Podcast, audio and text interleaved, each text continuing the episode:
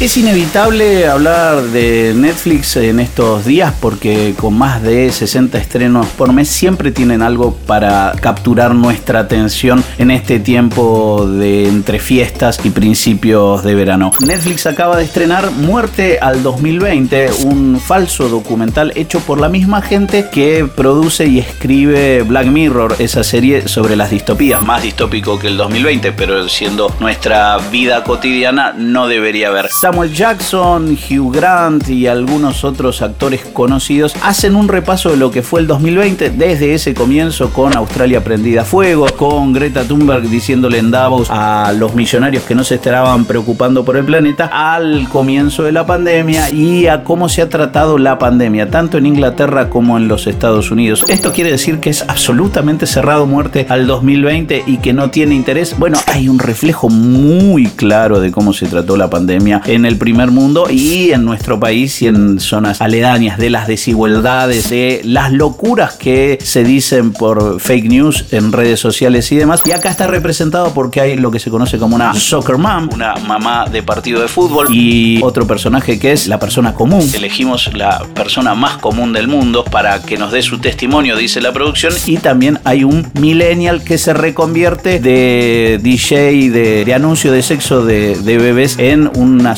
de influencer de caras comentando noticias, hasta críticas despiadadas a Donald Trump y también al recientemente elegido presidente de los Estados Unidos, Joe Biden. Muerte al 2020 es un entretenimiento simpático para ir cerrando un año horrible con la gente de Netflix y la gente de Black Mirror, Charlie Bookers y sus amigos.